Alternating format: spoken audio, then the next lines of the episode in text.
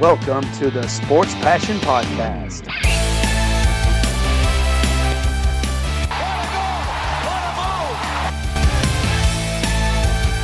Oh, blocked by James! LeBron James with rejection. And here's your host, Lars Marendorf. Herzlich willkommen beim Sport Passion Podcast. Die dritte Ausgabe zur zweiten Runde in den NHL Playoffs und wer aufgepasst hat in den ersten beiden Ausgaben, es fehlt natürlich noch die Serie zwischen den New York Islanders und den Philadelphia Flyers. Also die zweite Serie in der Eastern Conference. Und da wollen wir gleich mal loslegen mit der Analyse. Die beiden Teams sind ja unterschiedlich rausgegangen aus der Saison vor der Corona-Pause. Die Flyers waren eines der heißesten Teams überhaupt, neun von zehn Spielen gewonnen vor der Pause. Die Islanders hatten genau den entgegengesetzten Trend, hatten von den letzten elf Spielen vor dem Corona-Break neun Spiele verloren, also beide Teams in unterschiedlichen Richtungen unterwegs, aber da lagen ein paar Monate Pause dazwischen, zwischen Corona-Pause und eben dann dem Restart, jetzt in dem Fall in Toronto. Und ja, da hat man gemerkt, dass dann so eine Pause auch wieder gut tun kann, vor allem den Islanders. Denn äh, die haben ja in den ersten beiden Runden, die sie gespielt haben, haben ja schon zwei Playoff-Runden, gerade mal zwei Partien verloren. Erste Runde mit 3 zu 1 sich durchgesetzt gegen die Florida Panthers, da relativ deutlich auch schon vorne 2-0 geführt, dann auch das letzte Spiel, Spiel 4, 5-1 gewonnen. Und die zweite Runde war auch sehr deutlich dann insgesamt 4 zu 1 gegen die Washington Capitals, der Meister von 2018 wieder in der ersten Runde gescheitert. Und auch da, wenn man sich das Ganze anguckt, auch das letzte Spiel dann eben 4 zu 0, da schon souverän, was die Islanders dort geschafft haben. Um, auf der Gegenseite die Philadelphia Flyers konnten den Trend, den sie hatten im März, im Ende Februar, wirklich auch in Toronto bestätigen. 4-1, 3-1, 4-1, das waren die Spiele in der Round-Robin-Runde. Und dann ja, ging es so ein bisschen schwieriger gegen die Montreal Canadiens. Am Ende sechs Spiele benötigt, um sich durchzusetzen. Und interessanterweise ein Torverhältnis, obwohl sie 4-2 gewonnen haben, von 11 zu 13. Und das liegt unter anderem daran, dass sie in Spiel 2 5-0 verloren haben. Also da ja ein rabenschwarzer Tag, rabenschwarzer Tag da auch von Carter Hart, ihrem Goalie.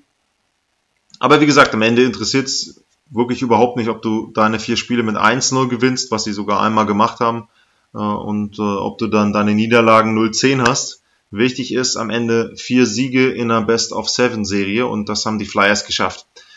Ja, und wenn wir ein bisschen gucken auf die Zahlen, im Direktvergleich ist ganz interessant, beide Spiele in der regulären Saison gingen an die Islanders, aber da waren wir noch im Jahr 2019 und äh, wie wir wissen, da war einiges anders, nicht nur auf dem Eis.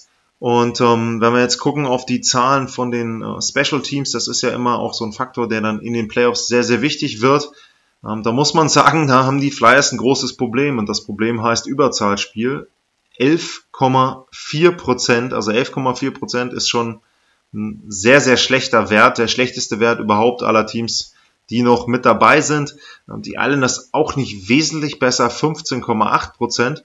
Ähm, interessant, wenn man bedenkt, dass die Islanders ja ein vergleichsweise defensives Team sind, dass New York nur 75% Unterzahlspiel hat. Also klar, mit den Capitals da auch einen guten Gegner gehabt jetzt in der letzten Runde, aber trotzdem muss man sagen, drei von vier Unterzahlspiele erfolgreich zu gestalten, ist dann vielleicht ein bisschen zu wenig. Die Flyers sind da gut unterwegs, 82,8% das ist okay ähm, vom Wert her. Und ja, da muss man eben sehen. Also Philly Prognose da ist, wenn das Powerplay nicht funktioniert, dann werden sie in der Serie sehr, sehr wenig Chancen haben, überhaupt dann weiterzukommen. Und bei den Islanders ist es eben so, ähm, da musst du gucken, dass genau das Penalty Killing, was bisher nicht gut war, eben dann den Flyers jetzt auch keine Tore in Überzahl ermöglicht. Was ist ansonsten wichtig? Wenn man sich ein bisschen ähm, die Spiele der Islanders angeschaut hat, dann ist es so, dass sie natürlich einen sehr, sehr defensiven Spielstil haben, dass sie versuchen, ähm, sehr kompakt zu stehen um das eigene Tor herum. Ähm, sie lassen sehr wenig Schüsse zu. Also äh, Semyon Varlamov hat noch nicht in einem Spiel mehr als 29 Schüsse auf sein Tor bekommen. Also wenn man da so ein paar Zahlen sieht aus anderen Serien, wenn man zum Beispiel sieht den Vergleich, dass die Colorado Avalanche 37 Schüsse pro Spiel auf das gegnerische Tor abgeben, dann kann man ungefähr vergleichen, äh, wie gut die Islanders da defensiv stehen. Ähm, das ist so ein bisschen, ja, ich will nicht sagen einschläfernd, aber auf jeden Fall ermüdend, was sie da machen für den Gegner. Also sehr, sehr kompakt. Sie verhindern viele Schüsse, sie blocken sehr, sehr viele Schüsse. Und dann ist es eben so, irgendwann schlagen sie zu mit ihren schnellen Leuten, mit den Gegenangriffen.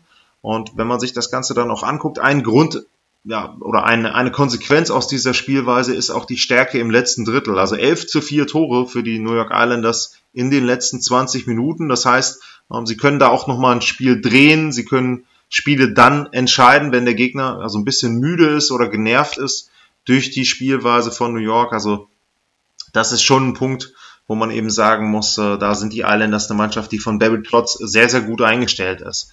Ähm, ja, auf der Gegenseite, äh, ich habe es schon gesagt, die Philadelphia Flyers ähm, erstaunlicherweise mit ein paar Problemen gegen die Canadiens in der Offensive. Ähm, da hatte ich in der Vorschau gesagt, dass sie im Grunde schon ein sehr, sehr gutes Lineup haben da, wenn man sich die ersten drei Reihen anguckt, dass sie da auch so ein bisschen kombinieren können, ähm, dass sie dann eben verschiedene Spieler, Claude Giroux zum Beispiel, um, dass, dass man dann eben kombiniert, spielt er außen als Flügelspieler, spielt er als Center, also da kannst du eben ja so ein bisschen versuchen, deine guten Spieler dann auf mehrere Reihen zu verteilen oder eben eine Überreihe äh, mit Couturier dann eben ähm, dort zu gestalten. Also das ist schon so, dass die Flyers da gut aufgestellt sind, tief aufgestellt sind, aber das hat ihnen nicht wirklich geholfen. Ähm, und einer der Gründe ist zum Beispiel, dass ein James Van Riemsdyk äh, da noch nicht so gut in die Playoffs reingefunden hat. Das ist auch ein Grund dafür, dass ihr Powerplay nicht gut ist. James Van Riemsdyk, sonst eben ein Spieler, der im Powerplay ja, ihnen helfen kann, den Flyers. Und ähm, das war bisher eben noch nicht der Fall.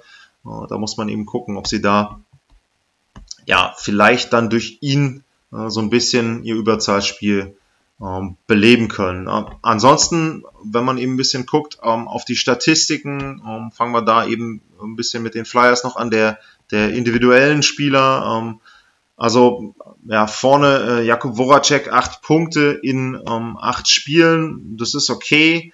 Ähm, wenn man guckt, was ein bisschen rausfällt, ist sicherlich äh, Travis Konechny. Der hat in neun Spielen noch kein Tor gemacht. Also den bräuchten sie sicherlich, um da dann jetzt in dieser Runde und auch in vielleicht dann weiteren Runden weiterzukommen.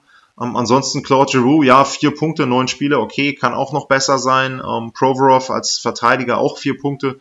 Ähm, natürlich aus europäischer Sicht äh, sehr schön ähm, Michael Raffel, der Österreicher, äh, mit drei Toren in fünf Spielen, ähm, dazu noch eine Vorlage. Also das ist, sage ich mal, aus europäischer oder aus deutschsprachiger Sicht ähm, sicherlich ganz schön, dass der da bisher so gut aufgetreten ist. Und ähm, ja, wenn wir auf die Gegenseite gucken bei den ähm, New York Islanders, äh, dann ragt da natürlich Josh Bailey mit heraus, ähm, hat zehn Punkte in neun Spielen, die sechs Tore von Anthony Beauvillier.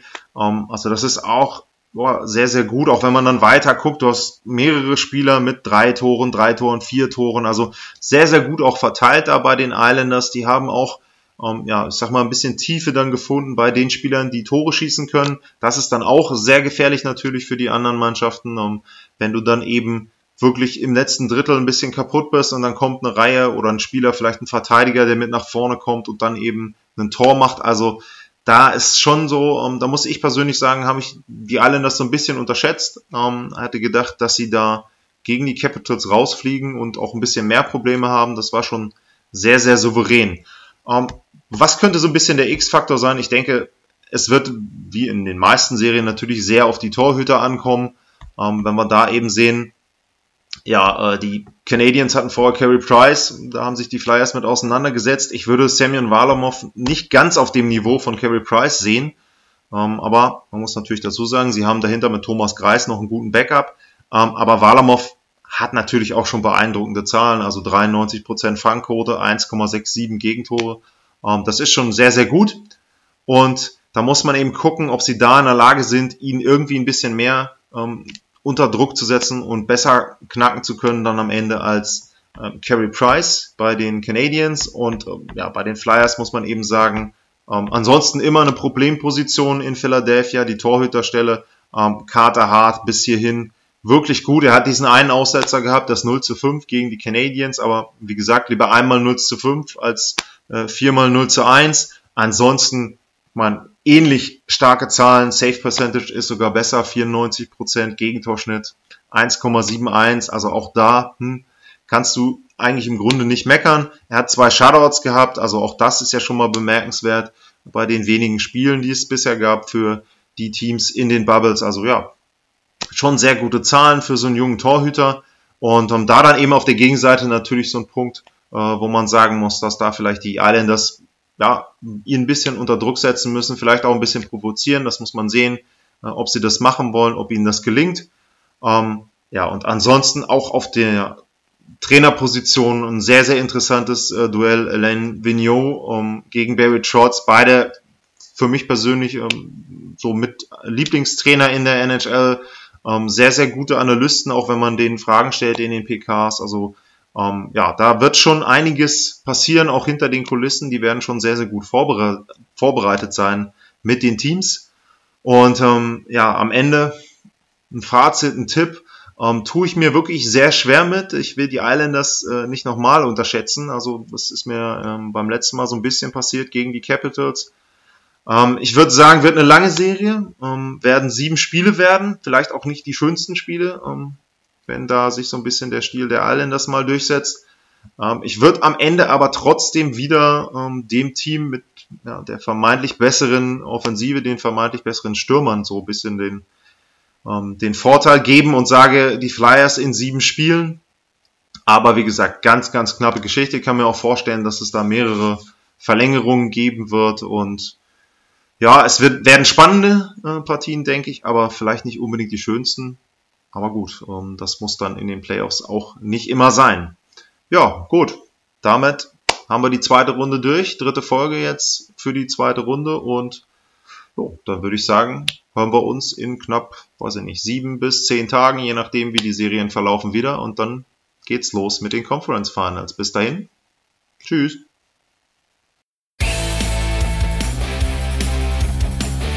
Sportliche Grüße. Das war's, euer Lars.